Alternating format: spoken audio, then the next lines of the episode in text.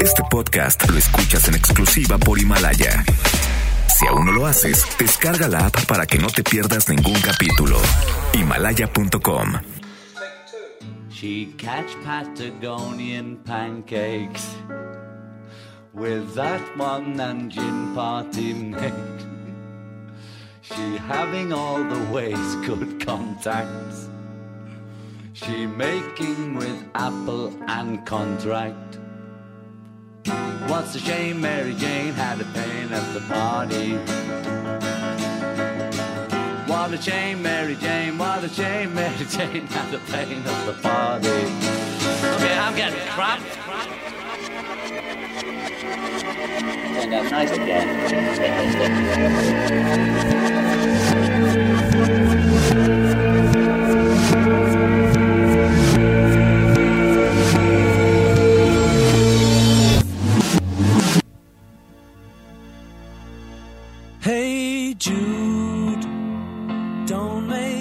Hola, ¿qué tal? ¿Cómo están?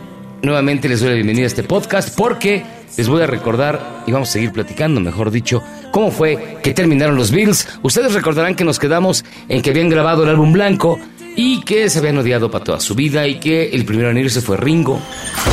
Y en eso estaban cuando lanzaron entonces Apple. Apple lanzó su primer gran disco y su primer gran éxito fue Hey Jude. Hey. Hey Jude.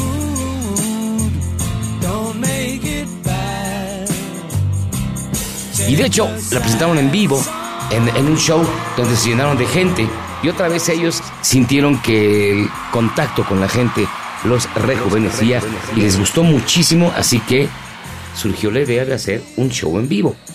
Al mismo tiempo, quisieron volver a sus raíces rock and rolleras, cansados de tanta psicodelia y tantas drogas. La nueva música, hecha por ejemplo por bandas como The Band, que es el grupo de apoyo de Dylan, tuvo un impacto especial sobre The Beatles. Y además, ellos llegaron a la conclusión que eso era lo que buscaban. Harrison recientemente había pasado tiempo con el grupo y con Dylan en su casa en Woodstock, Nueva York, y regresó enamorado del espíritu espontáneo y colectivo que lograron en las grabaciones conocidas que le empezaron a dar durísimo al proyecto que seguía como The Basement Tapes, que se llamó así originalmente Get Back, Get Back o Regresa, porque ellos querían que fuera como un regreso a sus raíces.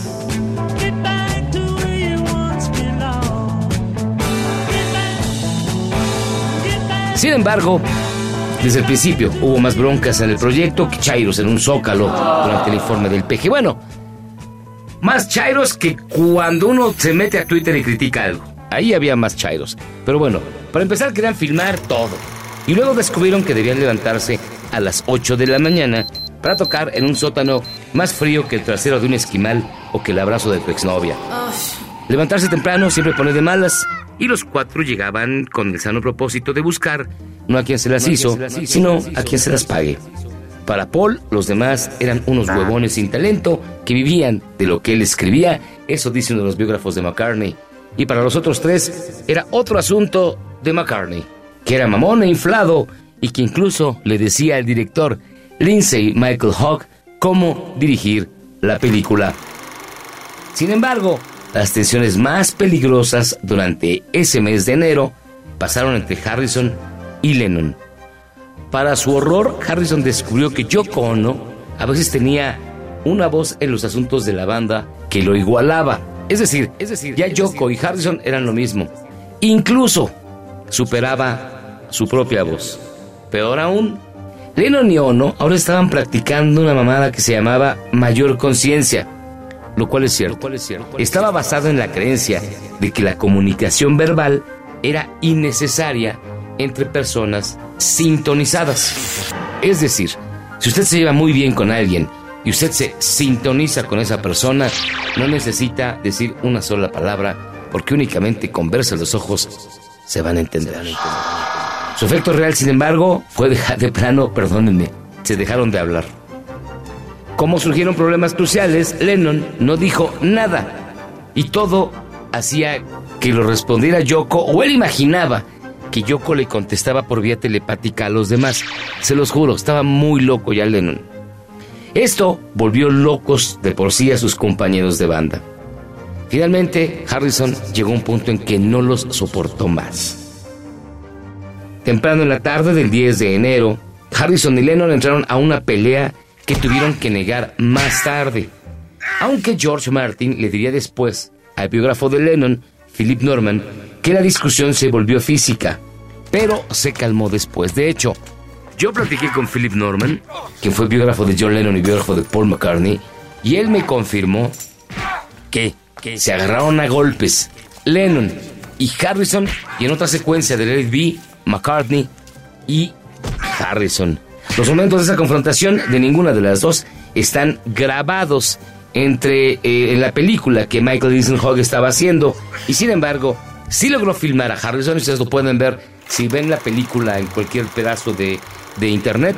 Harrison aparece diciendo estoy fuera de aquí empacó su guitarra pongan un anuncio y atraigan a algunas personas ahí se ve, ahí se ve, ahí se ve, ahí se ve. McCartney y Starr parecían conmocionados, pero Lennon se mostró súper tranquilo. Se burló de Harrison y más tarde, en otro caso como extrañísimo, Yoko Ono se siente en la silla en la que estaba George, agarra el micrófono y se puso a berrear como gato en una caja de tachuelas. Mientras, los restantes Beatles, es decir, Ringo y Paul, ya no sabían qué hacer para no poner más loco todavía a John Lennon o para que se pusiera Lennon incluso más loco que López Gatel con coronavirus o Andrés Manuel criticando a Eugenio Derbez. Esa tarde, Lennon sugirió reclutar a Eric Clapton para reemplazar a George Harrison. George, después de muchas negociaciones, regresó, pero ya nunca más volvería a ser lo mismo en la banda. Lennon había jodido ya la relación con McCartney y con George. El concierto en la azotea con lo que cerraron Get Back fue la última presentación pública de The Beatles y ahí es casi un talento, más bien un logro, que se hayan logrado presentar como si nada pasara. Aquí ya se odiaban con más intensidad que los de Morena odian a los del PAN y entonces, por si algo hiciera falta, entró en acción el cochino dinero. Ocurre que Apple estaba perdiendo dinero más rápidamente que Pemex y se necesitaba un manager audaz, decidido y honesto para acabar con la sangría de lana. Su contador de plano renunció y les dejó en su escritorio una nota que decía, comillas, sus finanzas personales están en un desastre. Se cierran comillas. Acto seguido brincó por la ventana. Para acabarlo de joder, Lennon tenía a su candidato y McCartney al suyo. Para Lennon el manager ideal era Alan Klein, un tipo rapaz con la moralidad de una rata de alcantarilla, más tranza que un contratista de la 4T o que Manuel Bartlett y con menos escrúpulos que el director de la Comisión Federal de Electricidad. Pero que le hacía tanto la barba a John Lennon y de una manera tan rastrera que hasta Yoko vomitaba, bueno, hasta las moléculas se veía decente. Tenía tan mala fama que el mismísimo Mick Jagger le mandó un mensaje a John Lennon y a Paul McCartney diciendo no se acerquen a él pero fue inútil. Paul tenía como propuesta a sus nuevos parientes políticos, Lee y John Eastman. Aquí ambos se dijeron, chichi del que se raje, y esto fue lo que desencadenó la conflagración que mató a The Beatles. La batalla entre Lennon y McCartney concluyó con la derrota de Paul, pero con un fino detalle que hizo que se odiaran todavía más. Cuando firmaron su contrato con Klein, McCartney se negó a poner su firma en el documento. Ni Klein ni los demás creían que esto importaba. The Beatles tenía una comprensión de la regla de la mayoría. Pero en ese momento de desacuerdo, Paul McCartney realizó la única maniobra brillante que alguien logró durante todo este final, retener su firma. Con ello, más tarde convenció a un tribunal de que ya no estaba por contrato a quedarse con The Beatles y que nunca había estado vinculado a Allen Klein. Un juez determinó que esto era la base legal para que McCartney se separara de The Beatles y rompieran cualquier asociación. Esto le zurró a los otros tres y es la razón por la cual, incluso en su lecho de muerte, Lennon detestaba a Paul McCartney. Pasa el tiempo, llega agosto del 69 y los Beatles se juntan otra vez para grabar. El mito dice, y aquí ese es un mito muy muy difundido, que sabían que era su último disco y que querían hacer un disco final grandioso, digno de su reputación. La verdad es que sin importar sus propios problemas, a los Beatles les gustaba mucho, mucho la música. Y les gustaba mucho tocar como banda. Incluso cuando más se odiaban, más y mejor música generaban. Así que se encierran en el, en el estudio, graban el disco Abbey Road, donde destacan finalmente las contribuciones de Harrison, que son Something y Here Comes the Sun, considerada por muchos la mejor canción de los Beatles completamente y fue precisamente en verano del 69 cuando se graba el Abbey Road, que proporcionó una amplia muestra de las fortalezas musicales de la banda, así como, una perspectiva de toda su historia, por lo que encuadraba muy bien en este mito de que era un disco de despedida, aunque ellos no lo habían determinado así.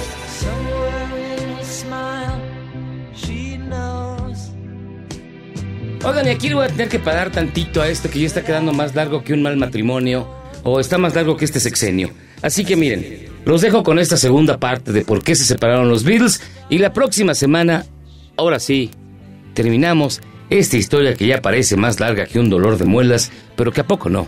Está bien interesante. Yo soy José Luis Guzmán. Nos escuchamos por acá. Recuerden que este es un podcast exclusivo de Himalaya. Y cuídense mucho.